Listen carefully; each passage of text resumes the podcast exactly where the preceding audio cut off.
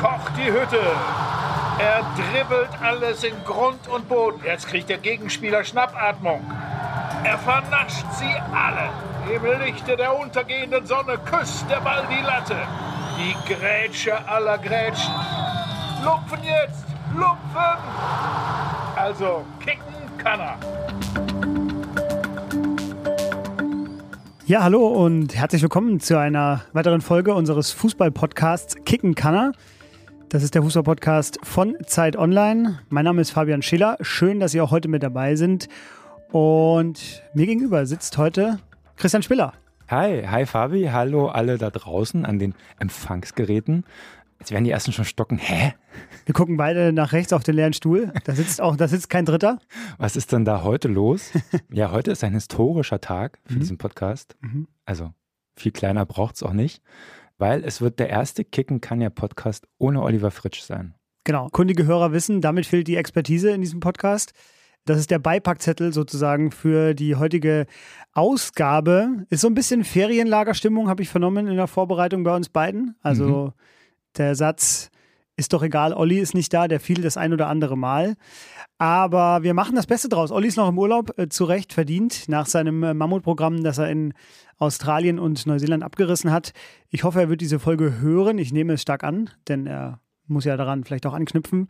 Und ich hoffe, er wird danach nochmal mitmachen wollen. Ja, genau. Vielleicht wird er auch eine wütende Mail schreiben an fußballerzeit.de. Dann hat er das volle Hörerprogramm durch. Da freuen wir uns nämlich immer über äh, Mails und Vorschläge von Ihnen. Zur letzten Folge von Harry Kane kam äh, einiges an Feedback. Ich habe mir den Spaß gemacht. Ich habe jetzt zum ersten Mal auf den Hinweis unseres Podcasts-Team von Zeit Online das Spotify-Feedback mir reingefahren. Ich gebe einfach mal einen kurzen Einblick, was da so reinläuft. Gut, tolle Analysen von Oliver Fritsch. Top 5. Wo sind Reus und Müller? Viel zu kritisch. Cool und wie immer großartig. Das waren jetzt fünf einfach querbunt herausgegriffene ähm, Feedbacks in dieser Spotify-Feedback-Schleife. Ich habe mir vorgenommen, ich werde jetzt für diese aktuelle Folge da mal ein bisschen rumspielen. Man kann da, glaube ich, so Umfragen starten oder den Hörern und den Hörern eine Frage stellen. Also momentan steht da nur, wie fanden Sie diese Folge genau, oder sowas? Genau, und dann äh, ist das die Antwort, die ich jetzt gerade vorgelesen habe. Und jetzt müssen wir uns mal überlegen, was wir da machen. Aber das. Bei der aktuellen Folge schreiben wir drunter, wie fanden Sie Olli Fritsch? Genau, ja. das, äh, da bin ich auch gespannt auf die Super. Antworten. Nein, wir werden uns vielleicht irgendwas einfallen lassen zu unserem heutigen Thema, denn das heutige Thema ist Niklas Füllkrug, der Spieler, über den wir heute ausführlich reden werden. Aber zuerst auch in der Abwesenheit von Olli Mr. X. Aber Mr. X, der hat sich heute etwas ganz Besonderes überlegt, beziehungsweise wir haben uns was zusammen mit ihm überlegt. Denn wir haben eine Mail bekommen, schon vor einiger Zeit, von Christian, nicht Spiller. Denn dieser Christian lebt in Kalifornien. Er trainiert dort selber Jugend- und Auswahlteams, wie er sagt. Und er ist, so habe ich das mal rausgelesen, ein Olli Fritsch Ultra. Denn er hatte Ollis früheres Projekt Indirekter Freistoß sehr gerne gelesen. Das vermisst er auch. Und er schreibt hier in der Mail, ich finde euren Blick auf den Fußball sehr spannend und wohltuend angesichts der Fußballpresse, die man sonst in Deutschland findet. Auch gerade Oliver Fritsch oft scharfe Kritik in Klammern Lewandowski Ausrufezeichen, trifft meines Erachtens oft den Nagel auf den Kopf. Ich würde mir daher wünschen, dass ein Mr. X einmal eine Kurzbesprechung des Spielers, Trainers Oliver Fritsch macht. Ich denke, es würde helfen, den Kommentator Oliver Fritsch ein bisschen besser zu verstehen, seine Art Fußball zu verstehen und zu spielen. Ich hoffe, die Frage macht Sinn. Die Frage macht total Sinn. Olli ist nicht da, das ist also perfekt, um heute Mr. X quasi über äh, Olli richten zu lassen. Und ja, ich habe mit Mr. X telefoniert. Wir hatten ein äh, sehr, ein sehr lustiges Gespräch und das ist die Bewertung, äh, ich freue mich jetzt schon, das ist die Bewertung von Mr. X über Oliver Fritsch, Spieler, Trainer, Spielertrainer. Feiner, intelligenter und strategischer Fußballer, war Libero und Kapitän, hat das Spiel gelenkt, konnte vieles ordentlich, aber wenig extrem gut, sonst hätte er höher gespielt. Mr. X sagt, ich kann mich nicht an ein Tor von Oliver Fritsch erinnern, Vielleicht war er mal bei einer Ecke mit vorne, der Ball fällt dann vor ihm runter, er passt ihn rein. Sowas in die Richtung. Oder ein Freistoß, nicht ganz so scharf, der langsam reinfällt, weil Manny im Tor eine kurze Nacht hatte. Das physische Element war bei Fritsch nicht so ausgeprägt. Er war schnell, müde, aber nie verletzt. In Klammern wie auch. Er wusste, was er kann, aber viel wichtiger, er wusste, was er nicht kann. War verlängerter Arm des Trainers, erst Spieler, dann Spielertrainer, dann Trainer. Erst also der Kimmich und dann der Rangnick der Kreisliga. Vor wichtigen Spielen war beim letzten Training die Kabine auch mal von außen verschlossen. Der Trainer war in der Kabine und den Schlüssel draußen hatte Fritsch. Wusste immer, wo die Fotografen stehen. Hieß es in den Vorberichten, es wird ein Kampfspiel, war Fritsch Trikot am Samstag dann grün. Hatte jemanden, der den Mannschaftsabend für ihn organisiert, war dann aber immer mit vorne dabei, hat unterschiedlichste Charaktere und Nationalitäten zusammengebracht. Er war die Kabine. Die Schiris hat er eher genervt, wollte sie immer aufs Glatteis führen, hat selbst nie für eine DFB-Auswahl gespielt, seiner Meinung nach ungerechtfertigt, fing deshalb Streit mit dem DFB an, der erst vor dem höchsten Gericht endete, mit einem Sieg von Fritsch. Hat sich dann aber doch für den Trainerschein entschieden, als Trainer sehr kommunikativ, aber verbindlich, hingen Steinbrecher und Rangnick an Lippen und Locken, so kam die Viererkette nach Hessen. Theorieeinheiten waren Vorlesungen, seine Spieler konnten jetzt immerhin erklären, was sie falsch machen. Wichtigste Fähigkeit, Gruppendynamik entwickeln, sodass jeder wusste, jetzt zählt's. Ging sogar so weit, dass an seiner Hochzeit bei dem Hochzeitsspiel gegen seine künftige Frau Spieler seiner Mannschaft mit Bänderrissen ins Krankenhaus mussten. Hat immer selbst gekratzt am Profifußball, sich dann aber doch ins Geschäft eingeheiratet. Was viele nicht wissen, lenkt einem Bundesligisten aus dem Hintergrund. Nach 15 Jahren Wirken stand der Verein aber an einem Sommerabend in Ingolstadt erneut am Abgrund, hat er natürlich als Buch aufgearbeitet. Das Buch hieß aber lange erst Meine Schuld, änderte sich dann nach 96 Minuten nochmal. Punktzahl von Mr. X für Oliver Fritsch 99, 30 als Spieler, 32 als Spielertrainer, 37 als Trainer. Hervorragend. Gibt es also, Einwände? Nein, also ich finde das erstmal eine großartige Rechercheleistung von Mr. X. Er hat sich hautnah rangerobbt, auf jeden Fall. Ganz, ganz groß. Keine Einwände. Ich äh, hatte ja die Ehre, mit äh, Olli mal äh, hier und da Fußball zu spielen. Und äh, ich kann mich auch erinnern, dass äh, er sich immer Mühe geben musste, sozusagen, sich nicht zu sehr anmerken zu lassen, wie sehr unter seinem Niveau das hier alles ist, wo er da so mitkickt. Und obwohl man schon gesehen hat, dass er äh, qua Alter Schnelligkeitsnachteile hat, hat er es trotzdem geschafft, mich mehrmals sozusagen mit einer Körpertäuschung in Zeitlupe in die falsche Richtung zu schicken und dann den, den Ball zu bekommen. Also das Spiel verstanden hat der Olli. Ich glaube, den Körper, um diesen Verstand dann auf allerhöchste Bühne zur Vollendung zu bringen, den hatte er nicht. Aber wer hat ihn schon? Das sind ja die allergrößten Ausnahmen. Aber sehr, sehr schön beschrieben. Freut mich. Kommen wir zum heutigen Thema, zu Niklas Füllkrug. Ja, Niklas Füllkrug. Warum reden wir eigentlich über Niklas Füllkrug, Fabi? Naja, ist äh, jetzt gerade nochmal gewechselt von Werder zu Dortmund auf dem letzten Drücker. Und wenn ich Hansi Flick richtig verstehe, plant er mit ihm als den deutschen Mittelstürmer bei der EM. Denn wenn ich die Nachrichten sehe, hat Hansi Flick gesagt, das Experimentieren ist vorbei und Füllkrug ist eingeplant in der Nationalmannschaft. Also bei der Heim-EM im kommenden Jahr. Zumindest solange Hansi Flick noch was zu sagen hat. Wir sind mal gespannt. Zwischen Aufnahme und Ausstrahlung dieses Podcasts liegen zwei Länderspiele. Das stimmt. Wir werden sehen.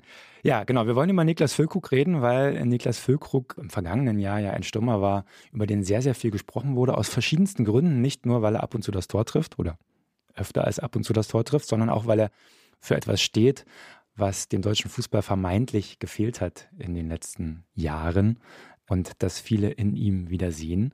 Aber bevor wir das vertiefen, fangen wir wie immer ganz klassisch mit der Szene an. Und wir haben uns ja im Vorfeld mal ganz kurz ausgetauscht. Wir reden ja gar nicht so viel vorab über diesen Podcast, weil wir wirklich spontan sein wollen und uns bei unseren äh, Gefühlen und Affekten packen wollen. Aber bei dieser Szene waren wir uns ganz schnell einig, es kann nur eine geben bei Niklas Füllkrug. Und wenn wir die Augen schließen und an Fülle denken, dann sehen wir den Ball bei der WM oben ins Tor rauschen. Also, WM gegen Spanien, das zweite Spiel, das erste ging verloren, gegen Japan. Der Druck war hoch, Spanien führte dann auch. Deutschland drückte schon auf den Ausgleich, kann man glaube ich sagen. Und dann kam die 83. Minute.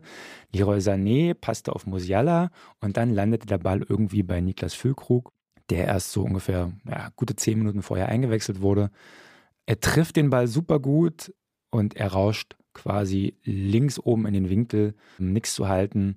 Ein Strich, ein Faden, der hüpft auch so schön auf vorher, sodass dass er ihn wirklich toll trifft. Also super Spiel, so ein bisschen, äh, so, so ein bisschen der Toni Kroos-Moment des Jahres 2022, also analog zum Tor von Kroos vier Jahre zuvor gegen Schweden. Das war noch ein bisschen schöner, wie ich finde aber irgendwie vom Gedanken her, her das Gleiche, den man dann hatte, okay, das ist jetzt der Brustlöser, wie es unter uns Apothekern so heißt jetzt geht's aufwärts, jetzt kommen wir ins Turnier, also die Nationalelf, jetzt wird der Bindenstreit mal vergessen, jetzt soll's, ne, also es soll ja auch so Nationalelf und WM in Katar Skeptiker gegeben haben, die auch bei diesem Tor irgendwie von der Couch aufgesprungen sind. Ja, weil ja das, wenn ich das von der Ferne aus betrachtet habe, so auch mitbekommen habe, dass das qualitativ hochwertigste Spiel der Vorrunde war, und zwar der gesamten Vorrunde Deutschland gegen Spanien. Und dann in diesem Spiel eben das 1-1 zu holen, da waren sich dann, glaube ich, auch die Mannschaft selber wieder ein bisschen sicherer, dass sie eben nicht hier ausscheiden werden, sondern dass es eben jetzt losgeht. So haben sie es auch alle danach, glaube ich, beschrieben. Wir wissen alle, was danach kam. Genau, ja, und Füllkrug selber hat da nochmal über dieses Tor gesagt, er wurde natürlich viel dazu befragt.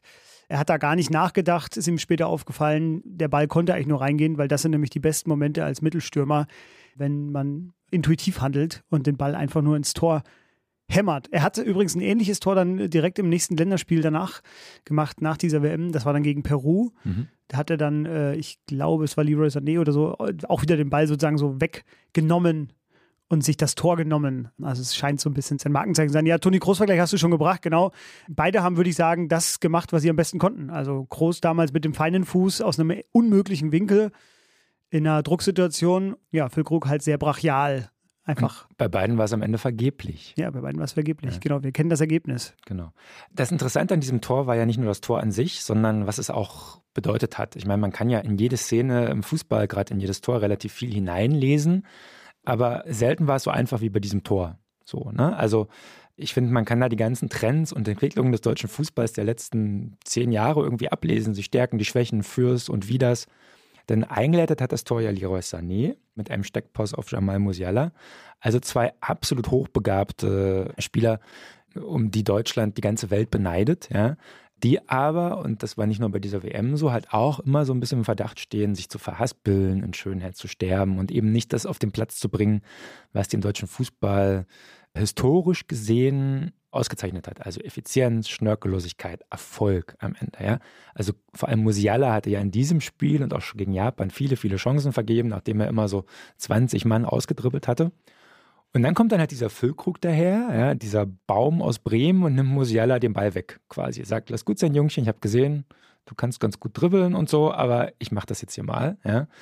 Und dann in dem Moment war was anderes gefragt, nämlich der Dampfhammer und boom, so. Und deswegen war dieses Tor ja auch sowas wie die Rückkehr des deutschen Brachial-Effizienz-Fußballs, dachte man zumindest. Und das gefiel den Leuten, ja? also nicht nur den Reaktionären, sondern in diesem Moment konnten all jene, die mit der Nationalelf relativ wenig anfangen konnten, und das war zu diesem Zeitpunkt waren und sind es ja auch noch sehr viele, die waren dann wieder da. Ja? Vorher war ihnen das alles zu seicht und zu körperlos und vielleicht auch zu unemotional. Es haben so in die Anknüpfungspunkte geführt, auch die Spieler, mit denen sie sich identifizieren konnten. Und in diesem Moment konnten sie hoffen, dass sich das ändert, weil Niklas Füllkrug steht ja auch für so eine gewisse Erdung und Nahbarkeit. Also den kann man sich jetzt nicht im Privatjet vorstellen, sondern eher so irgendwie unterm alten Golf liegend am Reparieren. Und deswegen wurde er mit diesem Tor auch zu einem Symbol, über das wir dann ja auch noch reden können. Ja, er verkörpert sozusagen den verlorenen Sohn der deutschen Fußballfans, nämlich den echten Neuner, wie er heißt, den Mittelstürmer, den es ja fast ein Jahrzehnt lang so in der Form nicht gegeben hat. Und genauso wurde es auch äh, rezipiert. Ob er das ist und ob er auch so eingesetzt wird, darüber reden wir jetzt. Olli ist nicht da, der ist ja eigentlich der Mann für die steile These kurzer Exkurs hier in diesem Podcast-Studio. Ich sitze heute auf Ollis Platz. Normalerweise sitze ich da, wo Christian jetzt auch sitzt. Du sitzt auf dem Thesensitz. Also genau, los. ich habe hab hier direkt äh, drei steile Thesen auf dem Schreibtisch schon gesehen, wo Olli sonst sitzt. Aber wir haben uns vorgenommen, heute beide eine These zu äußern und dann äh, können wir drüber reden. Wobei ich sehe Christians Blick, okay, nur ich habe eine These dabei, aber wir können gerne über die auch reden. Also, für mich ist Niklas Füllkrug ein Instinkt-Neuner, der sich nur schwer stoppen lässt. Auf allen seinen Stationen war er gut bis sehr gut. Aber was waren seine Stationen? Und vielleicht haben wir sein bestes Spiel schon gesehen. Ich habe das jetzt beides mal als Frage formuliert, weil Olli nicht da ist und ich mir es nicht zutraue, als These zu formulieren. Aber das wäre so meine Charakterisierung über Niklas Füllkrug. Ja, da habe ich meine Hausaufgaben nicht gemacht. Also ist wenn ich jetzt aus dem Stand eine These entwickeln würde, würde ich sagen, Niklas Füllkrug ist ein passabler Fußballer, ein netter Kerl, über den wir aber nicht reden würden, wenn wir Stürmer hätten, die wir eigentlich in der Vergangenheit immer hatten. Von ah, ja. der Qualität her. Ja, das ist auch sehr gut. Ja, da sind wir, glaube ich, gar nicht so weit auseinander. Aber lass uns mal reingehen, da in diese Frage behalt. Wir haben erst ja. noch den Biografieteil. Ja, also Niklas Füllkrug wurde geboren am 9. Februar 1993 in Hannover. Also auch schon hart von Anfang an irgendwie. 1,89 groß, Rechtsfuß, spielte für die TUS und Sportfreunde Ricklingen, schoss einmal in einer Saison als Kind angeblich 162 Tore. ist dein Rekord, Fabi? Ähnlich.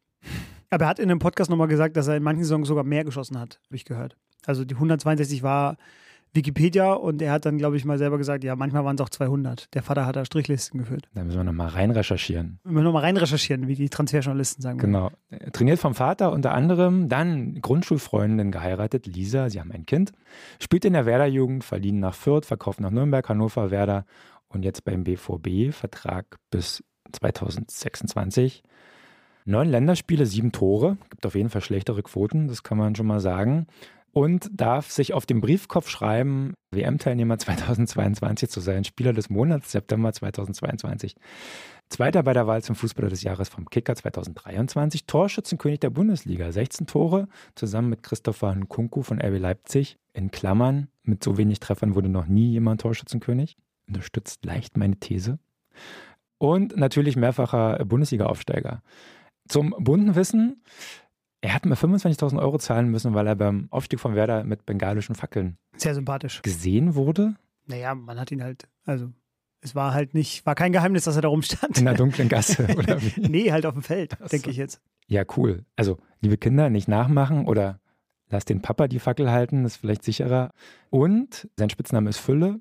Das ist relativ einfach zu erklären, warum. Und Lücke, ich glaube, das weiß auch mittlerweile jeder, weil ihm seit der Geburt einer der oberen Schneidezähne fehlt. Und da habe ich natürlich nochmal bei den Zahnärzten meines Vertrauens angerufen. Es ist der Zwölferzahn. Kein Problem, ne? Braucht man nicht zum Schneiden, hat, man hat ja noch andere. Und das Besondere bei ihm war, also es, gibt es gar nicht so selten, dass ein Zahn da nicht angelegt ist und quasi nicht durchkommt. Oh Gott, hoffentlich referiere ich das richtig. Aber er hat die Lücke quasi durch eine Zahnspange öffnen lassen, weil er immer dachte, er macht sich da ein Implantat rein, alles ist schön. Und hat es aber nie gemacht. Es ist so ein bisschen, also wie kann man das denn vergessen? Man lächelt sich doch jeden Tag, mehr, man sieht sich doch jeden Tag mehrmals im Spiegel. Also andere vergessen den Abwasch und er vergisst sich sozusagen seine Zahnlücke zu schließen. Finde ich auch sehr, sehr sympathisch. Ja, das ist Niklas Füllkrug. Ja, die Bild hat, glaube ich, damals geschrieben, die Füllkrug-Lücke könnte auch der neue Trend werden. Hat hier auch eine Zahnärztin in Berlin angerufen, sich das mal erklären lassen, so wie du es gerade referiert hast. Aber an sich, ja, warum Hat nicht? sich noch nicht durchgesetzt, glaube Hat sie noch nicht durchgesetzt. Habe ich jetzt auch nicht so häufig gesehen bisher. Also, dass Kinder so wie damals mit dieser Ronaldo-Frisur, diesem Dreieck vorne rumlaufen, ist auch schwer, die Zahnlücke zu bekommen, so in der Form, ehrlich gesagt. Also muss man schon ein bisschen mehr gehen, machen, als nur zum Friseur gehen. Vielleicht auch deswegen. Naja, Ja, aber das ist die Jugend, weißt du, keine Dedication mehr. Wenn man es wirklich will, kriegt man das auch hin. ja, das stimmt. das stimmt, das kann man. man Aber kann, bei den Bundesjugendspielen wird ja auch nicht mehr die Wolle. Ist gut. So, wir kommen zur Frage, was kann eigentlich Niklas Füllkrug? Ich fange an. Ich sage, die, die Dinger reinmachen. Also, das ist seine Kernkompetenz, das kann er sehr gut. Er lässt sich schwer abdrängen. Ich habe es in meiner These schon formuliert. Er haut sich immer richtig rein. Wenn er spielt, weiß man, also man muss auch das Spiel so ein bisschen auf ihn abstellen. Das ist auch das, was die Nationalmannschaft, glaube ich, jetzt noch knappe acht Monate Zeit hat, um das auszuprobieren. Wenn sie mit ihm vorne spielen wollen, dann müssen Flanken kommen. Also er steht vorne drin, er wartet rund um den Elfmeterpunkt, so da, wenn man da so einen Fünf-Meter-Kreis drumherum malen würde, da ist so sein Gebiet, da macht er auch die meisten Tore. Und da findet man ihn aber auch zuverlässig. Er hat einen guten, sehr guten Schuss, mit rechts vor allem, aber auch mit links. Leichte Abzüge mit links, aber gut, gibt auch schöne Tore von ihm als Linksfuß. Und er weiß auch, wann man den Vollspann benutzen muss und wann den Innenspann. Also gibt auch schöne Freistoßtore von ihm aus der zweiten Liga vor allem, glaube ich. Da hat er so schön reingezirkelt, aber eben auch dieses Tor gegen Spanien zum Beispiel, das war ja einfach nur voll draufgehämmert. Genau, naja, was auffällig ist, ist natürlich sein Kopfballspiel. Sehr gutes bis herausragendes Timing, was er da hat.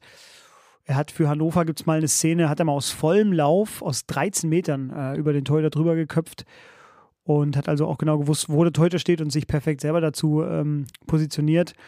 Und für Werder gab es mal eine Szene, das war in so einem YouTube-Highlight-Clip, da hat er so eine Flanke von der Grundlinie so äh, angenommen, dass er quasi sich erst sortiert hat. Dann hat er noch im letzten Moment so einen Schritt gemacht, um die Richtung zu ändern, voll beschleunigt und hat sie dann so in diese Flanke reingelegt, dass er eigentlich in der Luft gesessen hat und dann den Kopfball. Aber der ging an die Latte nicht rein, aber man hat gesehen, der steht erstens sehr hoch und hat irgendwie dieses Kopfballspiel eben perfektioniert. Ich glaube, sein Opa war auch ein guter Kopfballspieler, hat er selber mal gesagt. Und die haben ihm das Zweitligist beigebracht, sein Vater und sein Opa.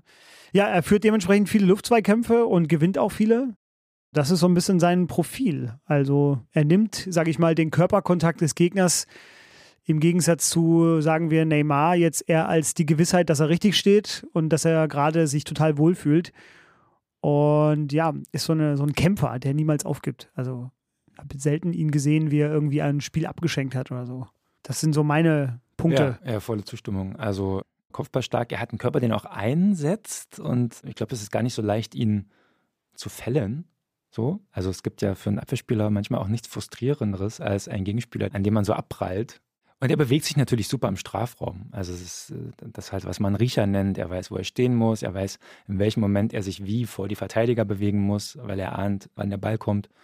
Und harmonierte, muss man natürlich sagen, in Bremen dann mit Marvin Duksch super gut irgendwie. Und das ist natürlich spannend zu sehen, ob das transferierbar ist auf den BVB jetzt oder eben auch auf die Nationalmannschaft, die ja eigentlich aus einer ganz anderen Schule kommt. So. Was er halt nicht kann oder nicht so gut kann, ist natürlich alles, was mit außerordentlicher Technik zu tun hat. Also er ist jetzt kein Dribbler, es ist nicht so, dass er keinen Pass spielt. Er ähm, assistiert schon hier und da auch mal, aber er macht jetzt nichts, wo man sagt, boah, krass, dass er den gesehen hat und so, ne? Weißt du, was ich meine? Ähm, also das höchste der Gefühle ist mal so ein Auswackeln vor dem Torschuss. Das, das, das, das kriegt er schon hin. Aber im Sinne von Ausspielen passiert da jetzt nicht so viel, muss man zugeben. Also er ist technisch einfach nicht der Feinste. Ich finde sogar selbst sein Sturmpartner bei Werder Bremen, Marvin Duksch, den würde ich technisch als stärker einordnen. Vielleicht sogar als ein bisschen flinker auf den ersten Metern. Das ist bei Füllkrug immer gar nicht so einfach zu beurteilen, weil er relativ kräftig ist und da täuscht das ab und zu, was die Schnelligkeit angeht, weil er ja auch sofort so eine Wucht mit reinspielt. Aber wie gesagt, er ist sozusagen der Anti-Musiala. Ja, er ist keiner, dem der Ball am Fuß klebt, aber dafür haut er ihn halt ins Netz. Hm. Ich hätte auch den Eindruck, dass er lieber abzieht, statt jetzt lange ins Dribbling zu gehen. Hat in der zweiten Liga gibt es so ein paar Tore, die er dann so aus irgendwie gegen zwei Verteidiger, weil die ihn einfach nicht angreifen, dann zieht er halt einfach ab aus 22, 23 Metern aus vollem Lauf, flach ins Eck.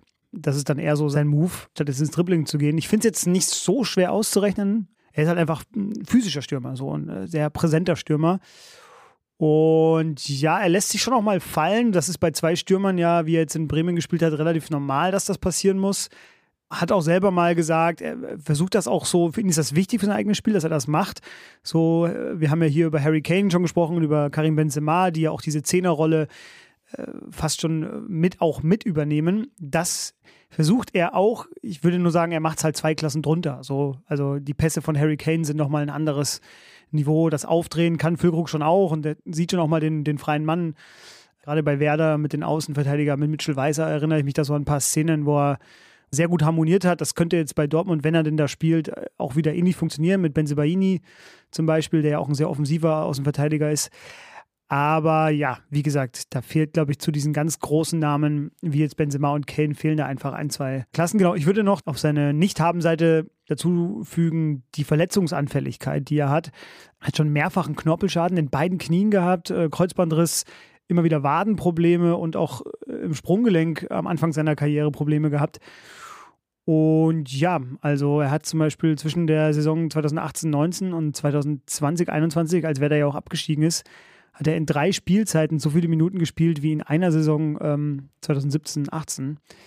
Ja, das ist natürlich bei dem Spiel, was er hat, was er pflegt, bleibt das nicht aus, würde ich jetzt mal denken. Aber es ist schon so, dass das seine Karriere irgendwie begleitet. Also ich glaube, das ist schon auch ein Teil der Erklärung, warum er seine besten Jahre sozusagen, also die Jahre, die wir bisher gesehen haben, zwischen 22 und 29, vor allem in der zweiten Liga verbracht hat und nicht in der ersten. Aber das ist tatsächlich ein spannender Punkt, wenn man das ja oft hört. Also gerade als man während der WM über ihn geredet hat, hieß es ja, ja, ne, der Spätstarter und so.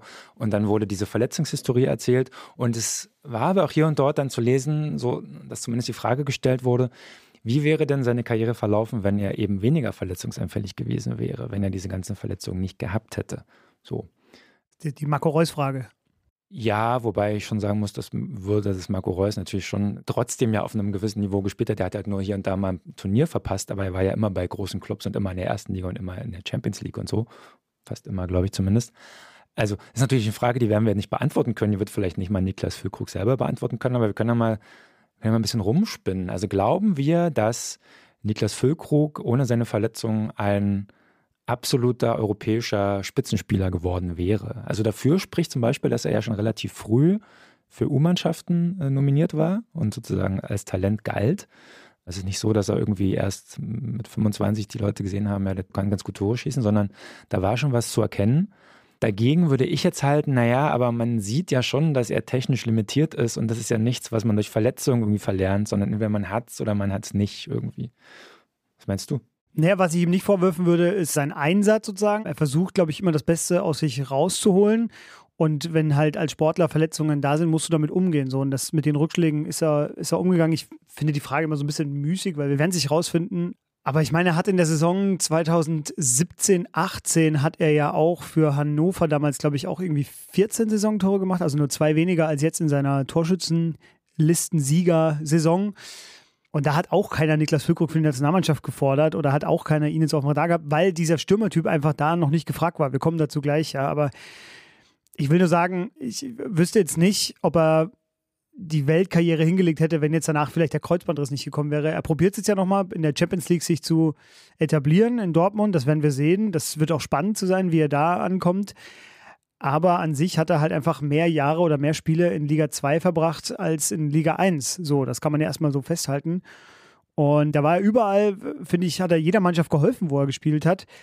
Aber wie gesagt, ich bin mir halt nicht ganz sicher, ob du, wenn du jetzt, sage ich mal, zwei Jahre in Folge gegen Paderborn und St. Pauli spielst oder ob du halt zweimal in Folge so wie zum Beispiel, ja, nehmen wir, weiß ich nicht, Sandro Wagner, der bei den Bayern eben sich zwar auf die Bank gesetzt hat, aber halt trotzdem auch in der Champions League äh, gespielt hat, gegen Real Madrid oder äh, gegen ähm, Paris Saint-Germain, dann ist das halt ein Unterschied. So. Hm. Und den, das ja. beantwortet deine Frage nicht, aber du merkst, ich will mich da so ein bisschen drum rumwinden.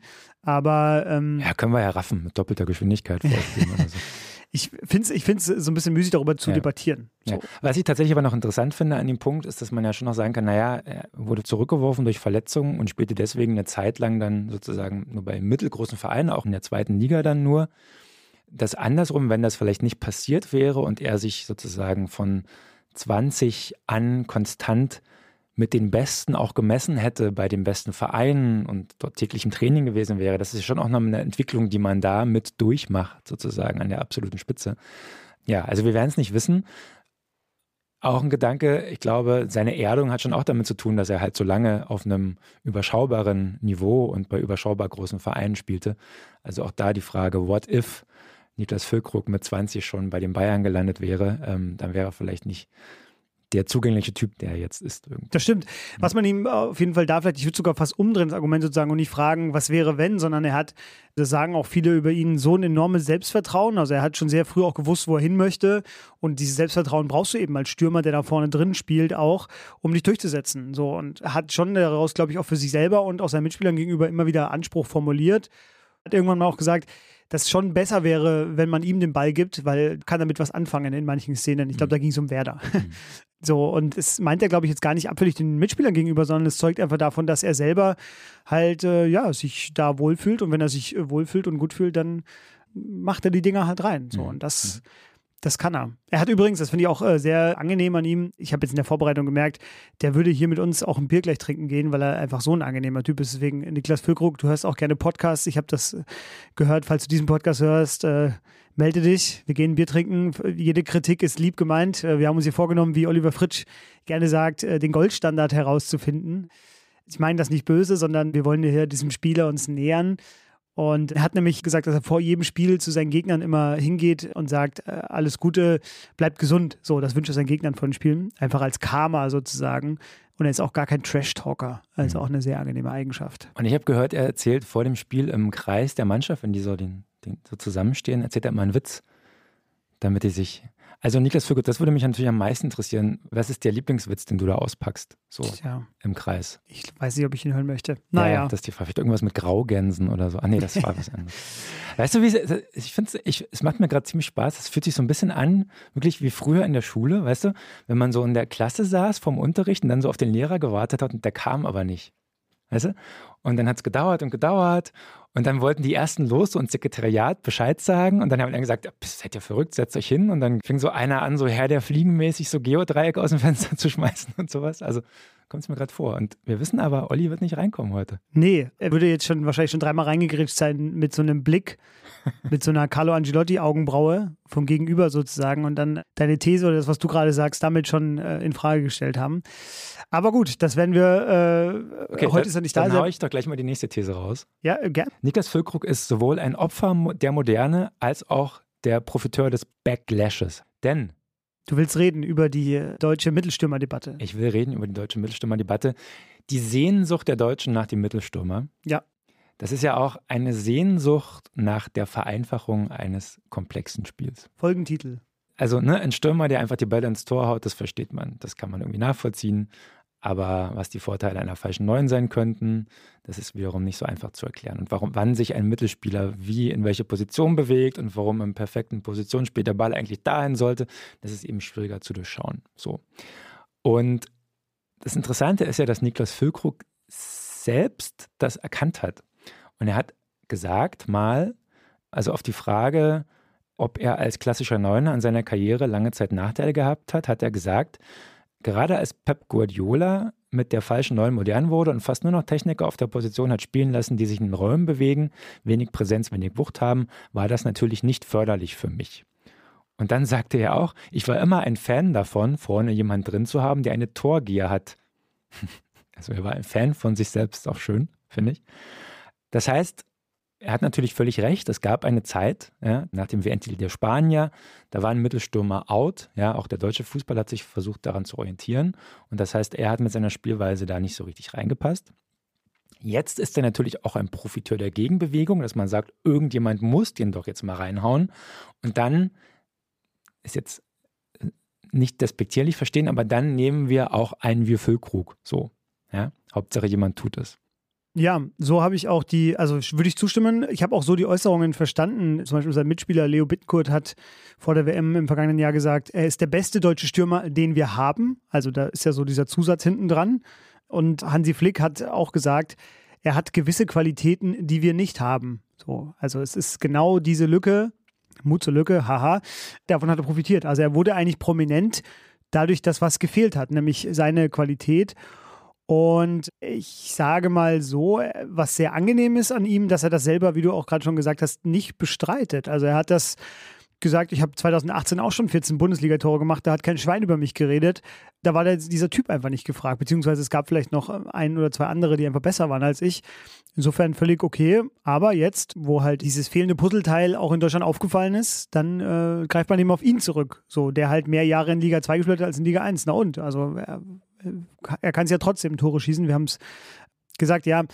Äh, ich meine, diese Debatte könnte man jetzt endlos führen. Über diese Stürmerdiskussion. Deutschland hatte einfach immer herausragende Mittelstürmer. Deswegen äh, lächts der deutsche Fußballfan, der durchschnittliche sozusagen nach dem Mittelstürmer. Bleiben Sie dran am Ende von Fabian Schillers. Äh, wir sind, wir sind aber halt ein Land der Mittelstürmer und jetzt die letzten 15 Jahre halt nicht. So, das wurde erkannt, aber bis es jetzt eben einen neuen gibt, bis die Ausbildung daraufhin wieder geschärft wird, dauert es. Und ähm, die anderen Länder sind da weiter, haben vielleicht das auch nie so radikal gemacht wie die Deutschen mit dieser falschen neuen unter Jogi Löw und auch Hansi Flick, dass sie eben diese Position nicht mehr so der Bedeutung beigemessen haben.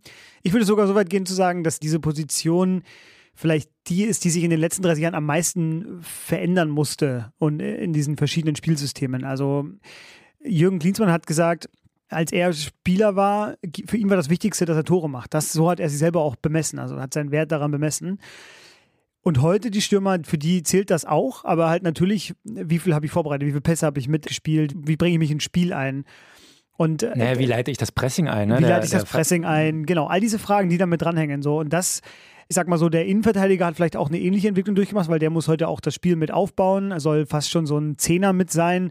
Das wäre noch die zweite Position, wo ich sage. Aber der Stürmer, vor allem der klassische Mittelstürmer, der muss heute einfach viel mehr können als noch vor 30 Jahren. So, und das ist halt, ja, das ist eine Veränderung bei diesem Ballbesitzfußball, diesem Positionsspiel, das die letzten 15 Jahre dominant war. Da geht es vor allem erstmal ums Passen und dann geht es eben um Ballbesitz. So. Und der Neuner sozusagen, dieser Mittelstürmer, der macht das ja beides erstmal nicht als erstes, sondern der schießt, der soll das Tor vollenden, der soll, wie du sagst, das Spiel vereinfachen am Ende. Und das ist halt nicht seine vorderste Qualität. Und das verkörpert sich jetzt, das ist mein letzter Punkt noch sozusagen jetzt in Erling Haaland, der eben dieses vereint, also diese Brachialität, dieses brutale Angriffsspiel, den Gegner immer zu stressen, aber eben auch sich einzubinden in dieses Positionsspiel unter Pep Guardiola. Genau. So. Und das ist ja tatsächlich der Witz an der Sache, dass sozusagen der Trainer, der die falsche Neun erfunden hat und der eine, eine Ära geprägt hat und der Deutschland vielleicht sogar dieses Ei ins Nest gelegt hat, ja, mit, hört mal auf mit euren Stürmern so, brauchen wir nicht mehr, dass der jetzt wiederum erkannt hat, da gibt es Erling Haaland, der ist doch wie gemacht, um Tore zu schießen, alle Bälle auf ihn. So, ja. Das finde ich in sich sehr, sehr witzig. Also man sieht, dass sich auch die Fußballgeschichte sozusagen in Schleifen entwickelt und mal das in es und mal das und es kein, kein richtig und kein falsch, kein wahr und richtig gibt irgendwie. Ja. So. Es gibt zum Beispiel jetzt bei, wenn man Jude Bellingham, wir hatten ihn ja hier auch schon im Podcast, wenn man ihn jetzt bei Real Madrid sieht, hat uns auch ein Hörer eine Mail dazu geschrieben, dass wir dann jetzt neu bewerten sollten, weil wir hier im Podcast gesagt haben, äh, der muss im Mittelfeld seinen Platz finden und jetzt sieht man bei Real Madrid plötzlich, hoppla, er hat jetzt irgendwie fünf Tore gemacht in vier Saisonspielen und ist jetzt so der Goalgetter da, weil er auf so einer offensiven 10 spielt. Das ist vielleicht nicht den einen Trend gibt, sondern Spieler, das ist ja auch Sinn unseres Podcasts sozusagen, individuelle Qualitäten haben, die die Trainer zur Entfaltung bringen im besten Fall.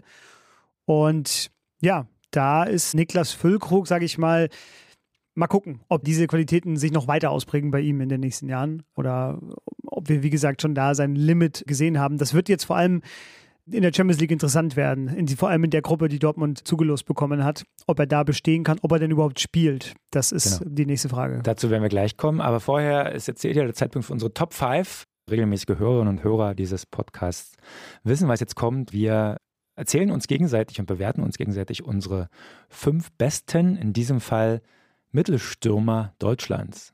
Denn ja, äh, wir haben Niklas Füllkrug zum Anlass genommen, um genau über dieses Phänomen äh, eine kleine Aufstellung zu machen, in Gedenken an Nick Hornby natürlich. Ich muss wieder vorwegschicken, ich fühle mich nur bemüßigt, über äh, Stürmer zu sprechen, die ich habe spielen sehen.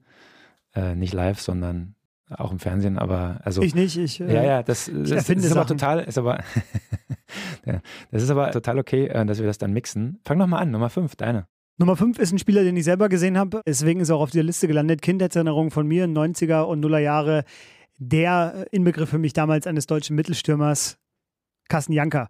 Wie er die Dinger vorne reinköpft. Heute wäre es, glaube ich, unmöglich, mit ihm irgendeine Art von Fußballspiel aufzuziehen, im modernen Fußball, wie er so schön immer heißt, in diesem sehr athletischen, schnellen Fußball, den wir gerade ja schon so ein bisschen skizziert hatten. Aber Carsten Janker war ein Produkt seiner Zeit und dem möchte ich hier Ausdruck verleihen und deshalb landet er bei mir auf äh, Platz 5. Aber extrem unterschätzt, auch technisch, ne? Der Mann hatte schon ein Füßchen. So. Ja, total. Ja. total. Ich fand, ja. Ah, ja, wie gesagt, ich war ein großer Fan damals. Meine Nummer 5 ist Nils Petersen. Ein absolutes Strafraumphänomen, Rekordjoker der Bundesliga. Dazu noch ein sehr angenehmer Typ. Kein Wunder, er wurde ja auch entscheidend Fußball sozialisiert bei einem kleinen sympathischen Club namens Energie Cottbus. Ja. Meine Nummer 4 ist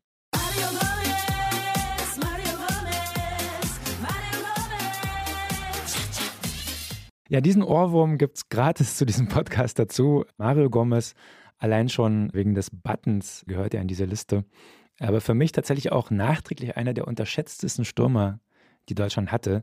Er wird viel zu sehr auf seine vergebenen Chancen, allen voran natürlich die da in Österreich, Wien war es, glaube ich, ne, festgenagelt. Aber ein super Kicker eigentlich und irgendwie auch einer, der Durchblick zu haben scheint, zumindest als Experte, finde ich, macht er eine gute Figur.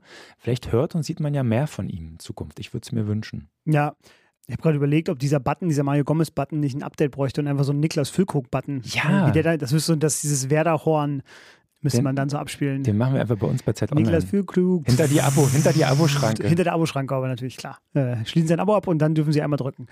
so arbeiten wir bei Zeit Online. Mein Platz 4, er muss natürlich rein. Uwe Seeler. Ich habe ihn hier in dieser Rubrik Top 5 schon, äh, weiß ich nicht, glaube ich, drei oder vier Mal erwähnt. Kann man irgendwie immer bringen. Zuletzt in der Rubrik Treue Hunde. Äh, aber bei den Mittelstürmern äh, geht, führt kein Weg an Uwe Seeler vorbei. Braucht jetzt keine Begründung mehr. Also deswegen. Uwe Seeler, mein Platz 4. Ich mache weiter mit Platz 3. Ich habe ihn schon einmal kurz erwähnt.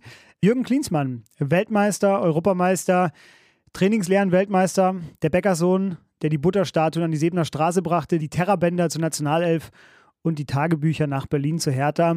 Er landet bei mir deswegen in dieser Rangliste, weil er der Beweis ist, dass Stürmer nicht selten richtig einen an der Waffel haben. Und natürlich für seine Erfolge. Aber Fabi, warum hat denn Jürgen Klinsmann einen an der Waffel? Das ist ja schon fast justiziabel, was du hier sagst. Ich habe gesagt, dass Stürmer nicht selten der Waffel haben. Das heißt, man, ich meine vielleicht nicht zwingend ihn. Ah, okay. okay. Auf Platz 3 liegt bei mir Ulf Kirsten. Eine Oh. absolute Legende aus Riesor. Die ostdeutsche Antwort auf Gerd Müller. Gab nie auf, immer am Rennen und Beißen, sich in jeden Ball schmeißend, der in den Strafraum flog. Steht auf Platz 7 der ewigen Bundesliga-Torschützenliste mit 180 Toren. Weißt du, wer auf Platz 1 bis 6 steht? Komm, schätz mal, sofort. Ewige Bundesliga-Torjägerrangliste. Oh, naja, Gerd Müller wird da auftauchen, Uwe Seeler wird da auftauchen. Mhm. Uwe Seeler war zu früh. Steht ist zumindest nicht drin. Mm, Lewandowski wird da auftauchen. Mm, Giovanni Elba. Mhm. Mm, bah, diese ganze 70er, 80er, da wird, der, jetzt fehlt mir Olli zum Beispiel. Er wüsste natürlich aus dem Stand, irgendein Frankfurter wahrscheinlich, so ein Kult-Frankfurter, den ich wieder mal vergessen habe. Komm, ich helfe dich. warte, erlöse warte, warte, warte, warte, einen, einen kriege ich noch hin. Ja, diese ganze Dortmund, bei Dortmund gab es auch, warte, warte, warte, da gab es auch, das war auch zu früh vor der Bundesliga. Es geht um die Bundesliga seit 1963, ja, ne? Ja, ja. Hm. Ulf Kirsten auf sechs. Nee, helf mir mal. Mist. Gerd Müller, Robert Lewandowski, Klaus Fischer, Jupp Heinkes, Manni Burgsmüller, Claudio Pizarro und dann auf sieben Ulf Kürsten. Ach, Pizarro, klar, und äh, ja. Genau. Und würde man äh, noch die 57 Tore, die Ulf Kürsten in der DDR-Oberliga geschossen hat, weil der hat ja quasi eine zweigeteilte Karriere gehabt, wenn man so wollte, die ersten Jahre in der DDR gespielt, in einer anderen Liga und dann erst in der Bundesliga. Wenn man, würde man die dazu zählen, wäre Ulf Kürsten sogar Vierter. Platz zwei habe ich äh, Jürgen Klinsmann und Rudi Völler zusammen. Ich nenne die zusammen, weil sie für mich immer irgendwie zusammengehört haben. Der Weltmeistersturm 1990. Beide auch nach der aktiven Karriere keine unwichtigen Rollen im deutschen Fußball gespielt. Frage mich dann natürlich, wann wird Niklas Füllkrug endlich Bundestrainer? Tja, da können wir vielleicht noch ein bisschen warten. Mein Platz zwei,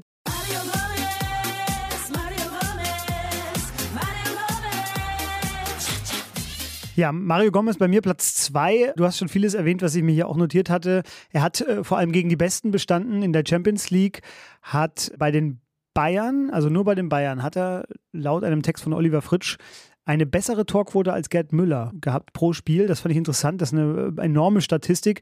Und er hat natürlich vor allem optisch auch neue Maßstäbe gesetzt. Ein sehr schöner Mann, wie ich finde, und auch ein sehr guter Experte bis heute.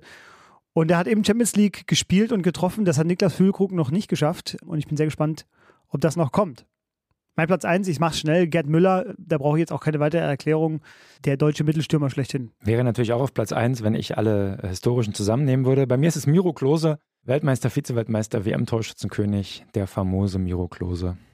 Der famose Selten, Miro Klose. selten hatte Xavier Nadu mehr recht. Also eigentlich nie. Ich habe hier mir noch notiert, weil wir so viele Mails bekommen zu den Top 5. Liebe Hörerinnen, liebe Hörer und vor allem lieber Miro Klose, lieber Horst Rubrisch, lieber Klaus Fischer, lieber Alex Popp, liebe Birgit Prinz, seid mir nicht böse, es sind keine persönlichen Gründe, warum ihr hier nicht aufgetaucht seid. Ich habe nur fünf zur Verfügung. Lass uns noch über den Wechsel zum BVB reden. Ja, äh, die Aktualität holt uns ein. Vielleicht noch ein Minischwenk auch zur Nationalmannschaft, aber mal gucken. Genau, der Wechsel zum BVB. Du hast jetzt hier schon zwei, dreimal heute die steilen Thesen losgelassen. Willst du? Oder? Nee, ich habe, also ja, aber ich würde kurz nochmal ein Zitat von ihm zum Besten geben, was er gesagt hat. Er wurde nämlich witzigerweise im April, also Monate vor dem Wechsel von der Bild am Sonntag gefragt, mit Blick auf die EM nächstes Jahr in Deutschland, bei Werder sind sie gesetzt und erfolgreich. Könnte eine Rolle als möglicher Backup bei einem absoluten Top-Club ihre Position im DFB-Team gefährden? Fragezeichen. Und dann antwortete er, es gibt für mich zwei Konstellationen. Die eine ist, dass ich bei meinem Verein immer spiele. Die andere ist, dass ich zwar nicht immer, aber auf einem so hohen Niveau trainiere und so oft spiele, dass ich Hansi Flick trotzdem sicher sein kann, der Füllkrug kommt in bester Verfassung zur Nationalmannschaft. Fand ich interessant. Er kann ja Dortmund nicht gemeint haben, weil sie haben ja von einem absoluten Top-Club gesprochen in der Frage. Ich wusste, dass du das einwirfst. Beim Lesen ist es mir schon aufgefallen. Aber ich will verstehe natürlich, worauf er hinaus möchte. Ich habe das auch in so einem ähnlichen Wortlaut von ihm gehört und gelesen. Auch vor allem, das fand ich interessant, dass er sich, egal wohin er jetzt im Sommer wechseln hätte wollen würden, also aus der Sicht des Frühjahrs gesprochen, er sich mit Hansi Flick eng abstimmen will, um sozusagen das vorzubesprechen, um auch wirklich sicher zu gehen, dass er bei dieser Heim-EM in Deutschland im kommenden Jahr dabei ist. Ja, und da muss ich sagen, hat er sich äh, für meine Begriffe falsch entschieden, weil ich jetzt ehrlich gesagt, ähm, Dortmund hat für 35 Millionen, glaube ich, Sebastian Haller im vergangenen Jahr gekauft. Er hatte dann eben diese furchtbare Krebserkrankung, von der er sich jetzt wieder erholt hat. Aber äh, die ersten Spiele mit ihm jetzt in der neuen Saison waren so äh, offenbar so nicht vielversprechend, dass die Dortmunder Verantwortlichen nochmal Handlungsbedarf gesehen haben, weil sonst hätten sie ja Füllkrug wahrscheinlich schon eher geholt. Also er ging da so ein bisschen als sozusagen jetzt der Notfallplan der Dortmunder Verantwortlichen hin. Und äh, vielleicht verdrängt der Haller, Das wäre natürlich jetzt, sage ich mal, ihm zu wünschen. Dann steht so ein bisschen die Dortmunder Kaderplanung in Frage für mich. Aber ich sehe nämlich keine Doppelspitze da, so wie er sie jetzt in Bremen gespielt hat mit Haller und Füllkrug, weil dafür sind sie sich einfach zu ähnlich. Warum ist die Dortmunder Kaderplanung zu hinterfragen, wenn Füllkrug Haller verdrängt? Naja, also, was heißt zu hinterfragen? Also sie haben halt dann einfach sehr viel Geld investiert für Haller ähm, ohne erkennbaren Ertrag. So, das wäre die Wirtschaftlichkeit sozusagen, wäre ja, dann. Ja. Wäre jetzt nicht so gut, dass er jetzt einen Spieler A, Spieler B verdrängt. Das kommt vor im Fußball, aber ja, ich finde es einen seltsamen Transfer, weil er so spät kam und weil dieser Stürmertyp einfach auch ähnlich ist. Also Haller ist vielleicht noch mal mehr der noch mehr Brechstangenstürmer, der noch mehr Strafraumpräsenz hat als Füllkrug. Aber ich sehe jetzt keine Variante, wo sie auch mit den Außenspielern zu zweit dann spielen, zumal Edin Terzic, glaube ich, habe mal transfermarkt.de nochmal, sofern man das vertrauen darf, diesen Aufstellungen, dann ist ja immer nicht alles so auf dem Papier dann, wie es dann wirklich ist. Ich glaube, in seiner ganzen Trainers bei Dortmund einmal mit zwei Stürmern hat spielen lassen. Also das ist nicht seine Stammformation. Das heißt also, Füllkrug will sich da durchsetzen. Das, äh, dieses Ziel hat er vermutlich. Das finde ich erstmal gut, so ein, so ein Selbstvertrauen zu haben oder diese, dieses Vorhaben zu haben. Ja, aber wir werden sehen. Champions League hat er halt noch nie gespielt. Nationalmannschaft haben wir wie viele Spiele? Neun oder so. Und da war er jetzt ja auch nicht in jedem Spiel so, dass ich jetzt, ich habe jetzt keine Niklas Füllkrug Festspiele in Erinnerung. Also ist jetzt nicht so, dass er irgendwie die Nationalmannschaft geprägt hat. Er hat jetzt gegen Peru im Frühjahr zwei Tore gemacht, davon war ein Elfmeter. Ja, also Auch eine Qualität, Elfmeter schießen zu können, fragt man nach in Dortmund am letzten Spieltag. Die hätten sich gefreut, wenn jemand den Elfmeter reingeschossen hätte. Also ich finde, total gute Punkte. Ich finde den Wechsel aus vielerlei Hinsicht sehr interessant. Also zum einen war ich sehr überrascht über den Furor, den er dann auch vor allem bei Bremen-Fans ausgelöst hat. Also da habe ich wirklich sehr, sehr viel gehört, wie enttäuscht sie waren über Füllkrug selbst, aber auch über das Geschäft selbst. Der BVB hat sich so ein bisschen den Ruf als Mini-FC Bayern erarbeitet, indem er sozusagen ein bisschen die Bundesliga zusammenkauft. Also alles das, was den FC Bayern dann nicht interessiert, das kauft der BVB. ja, das machen sie tatsächlich. Genau, ich finde den, ähm, wir, wir können ja ganz kurz nochmal dann auch über den Wechsel aus BVB-Sicht reden. Das finde ich, gibt es auch ein kleines bisschen was zu erzählen, wollen wir nicht zu lang machen, aber vielleicht auch. Aber aus Füllkrugs Sicht finde ich super interessant, weil ich kann das schon auch ein Stück weit nachvollziehen. Ja, der ist jetzt irgendwie in einem Alter, wo er sagt, wenn ich noch einmal irgendwie die Chance habe, bei so einem Verein zu spielen und so hoch wie es geht zu spielen und vielleicht sogar theoretisch ja auch einen Schuss auf die deutsche Meisterschaft habe, ja, dann wäre das jetzt so. Ich sehe, ich sehe, du glaubst nicht daran, dass der BVB eine Chance auf die deutsche Meisterschaft Nee. hat. Ich auch nicht, aber äh, ja. Zumindest mehr als bei Werder Bremen, sagen wir so. Die Chance hat er erhöht, auf Genau. jeden Fall, ja. Das kann man Ähm, erstmal so festhalten. Und ich glaube tatsächlich, dass diese Mischkalkulation im Kopf, naja, ich bin vielleicht gar nicht so weit weg von Aller, so. Ja, wenn man gesehen hat, was Haller jetzt die ersten Spiele gespielt hat, war das jetzt nicht so berauschend. Auch jetzt gegen Heidenheim katastrophal, muss man eigentlich auch sagen, irgendwie. Also, es ist jetzt nicht so, dass er auf- keinen Fall eine Chance hat, irgendwie vorbeizukommen. Und selbst wenn äh, Terzic entscheidet, dass Aller sein Stürmer Nummer eins ist, und Füllkrug nur Backup, haben die ja durch Champions League und x-fach Belastung so viele Spiele, dass er schon seine Einsätze bekommen wird. Und dann kommt wieder das Spiel, worüber wir vorher geredet haben. Einfach mal sich auf, sich auf höchstem Niveau messen, auch im Training mit dem Besten des Landes oder den Zweitbesten des Landes zu trainieren. Das bringt einem ja schon auch nochmal voran. Und ich glaube, er will jetzt einfach nochmal sehen, für sich selbst, funktioniere ich auf so einem Niveau. So. Er hat gesehen, in diesem Biotop Werder ist er super, ist er der gefeierte Torjäger, das ist super, aber er will nochmal den nächsten Schritt machen und will schauen, ob das klappt. Und das kann ich sehr, sehr gut verstehen. So. Und ich bin sehr, sehr gespannt, wie es sich entwickelt. Ich glaube, er wird so oder so mit zur EM genommen, egal wie viele Spiele er für, den, für Dortmund jetzt macht. Ja?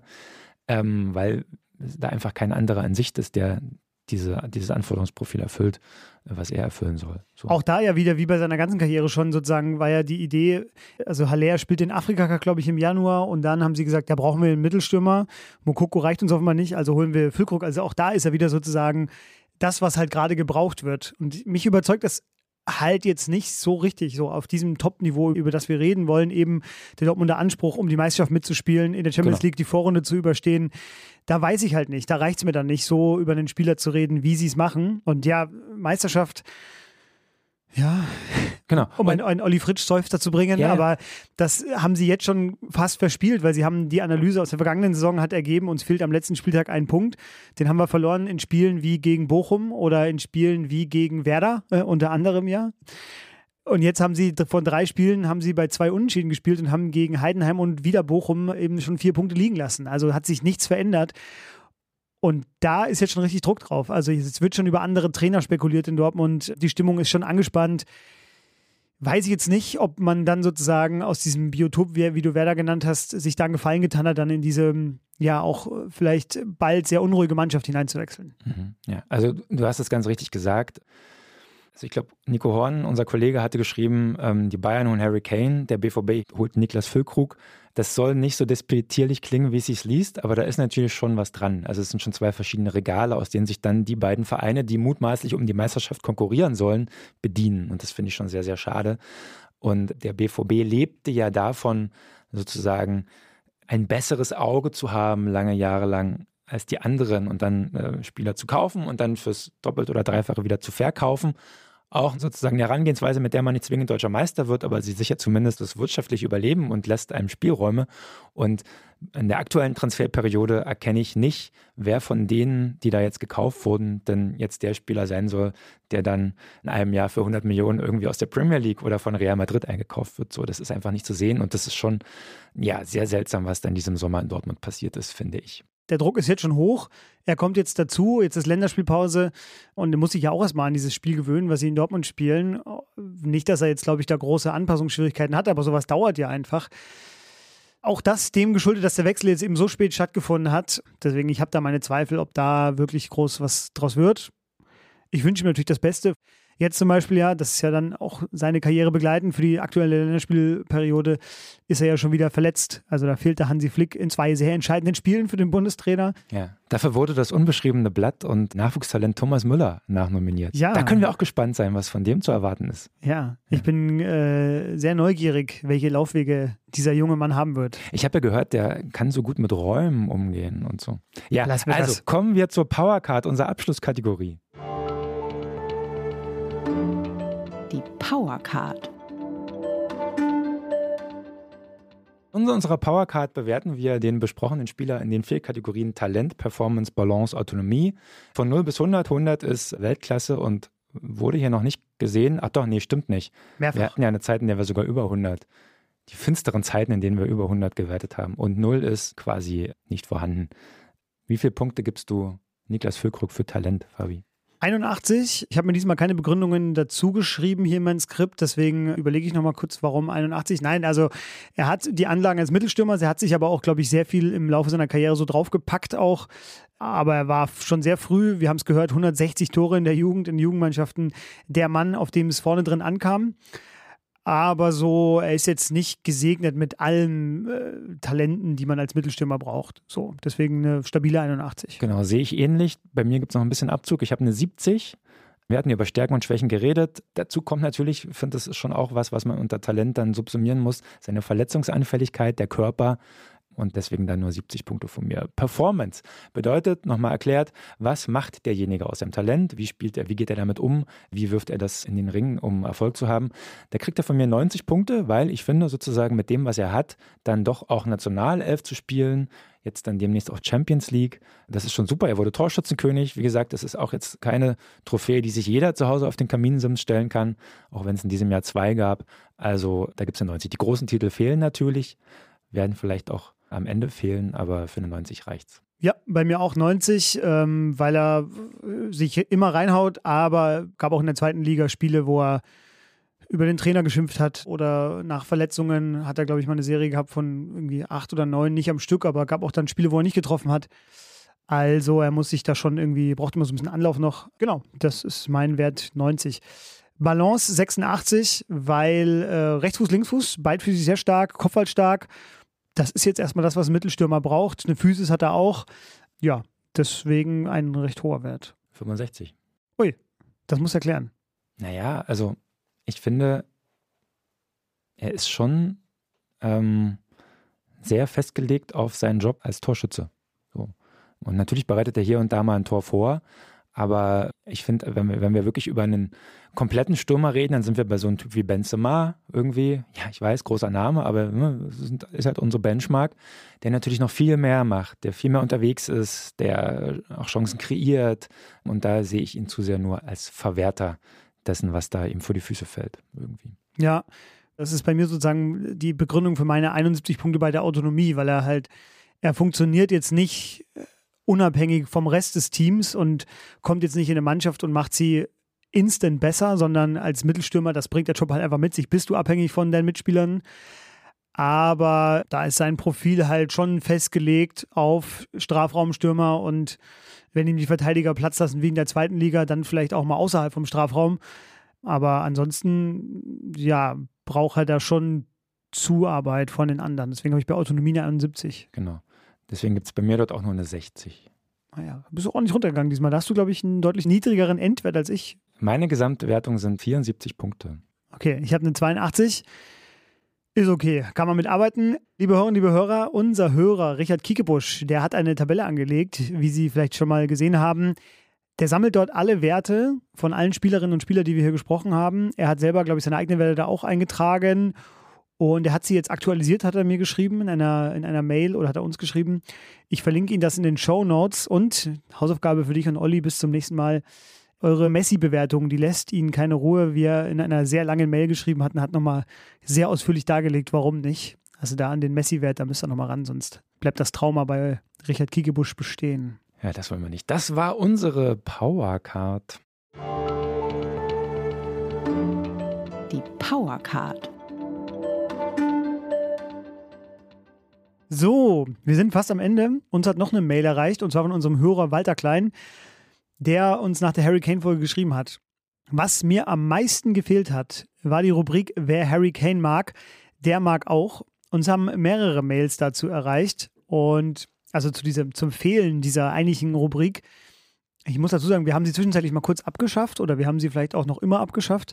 Denn Christian hat sie auch heute nicht vorbereitet. Ich schon, weil ich der Streber bin, unseres Dreiergespanns. Du bist der, der zum Sekretariat gelaufen wäre. Hallo, der Lehrer fehlt. Genau, das habe ich auch tatsächlich immer früher gemacht. Walter Klein hat nämlich geschrieben, ich konnte es mir nicht verkneifen nach dieser Mail. Als der Abspann kam, musste ich kurz weinen und jetzt habe ich mich aber wieder erholt. Und natürlich habe ich mir Gedanken zu Harry Kane gemacht und er sagt, wer Harry Kane mag, der mag auch den Bergdoktor, weil Kane ein Schwiegersohn-Typ wie der Bergdoktor ist. Fand ich sehr gut. Also habe ich mir Gedanken gemacht zu Niklas Füllkrug. Wer Niklas Füllkrug mag, der mag auch Jürgen Vogel, denn der trägt seine Zahnlücke mit dem gleichen Stolz wie Niklas Füllkrug. Wusstest du, dass Jürgen Vogel daraus sogar quasi ein Geschäft gemacht hat und er macht Werbung für Zahnzwischenraumbürsten? so perfekt. So breit ist doch keine Bürste. Kennst du das Gesicht von Jürgen Vogel? Ja, ist das auch der Zwölfer, der fehlt? Hm, weiß ich nicht, ich glaube mehrere. Okay. Aber finde ich schön, dass man das so mit Stolz trägt, das mag ich. Ja. Jürgen Vogel, angenehmer Typ, scheinbar. Vielleicht doch das beste Argument dafür, diese Kategorie dann doch jetzt abzuschaffen. Ja, vielleicht war es auch das letzte Danke, Mal, dass wir es gemacht haben. Ja.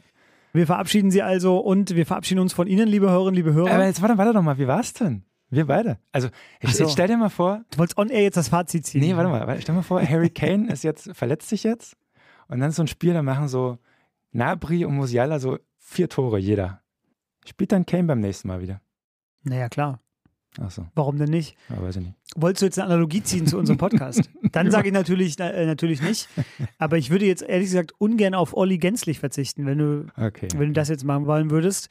Also ich fand, wir haben uns wacker geschlagen. Ja gut, vielleicht sollten wir das Urteil dann doch unseren Hörerinnen und Hörern überlassen. Schreiben Sie uns doch mal an fußball.zeit.de, wie Sie das Schäler-Spiller-Gespann fanden. Hat es eine Zukunft oder lieber doch nicht? Mussten wir nochmal auf dem Transfermarkt aktiv werden. Genau. Äh, hier im Podcast. Welche Lücke muss gefüllt Welche werden? Lücke muss gefüllt werden? So, Sie merken, es reicht. Olli kommt äh, hoffentlich wieder. Wir kommen wieder in zwei Wochen. Bis dahin bleiben Sie uns treu. Und ja, falls Sie uns über Spotify hören, nochmal der Hinweis, wir freuen uns auf Ihre Antworten. Ciao, Danke. ciao. Tschüss.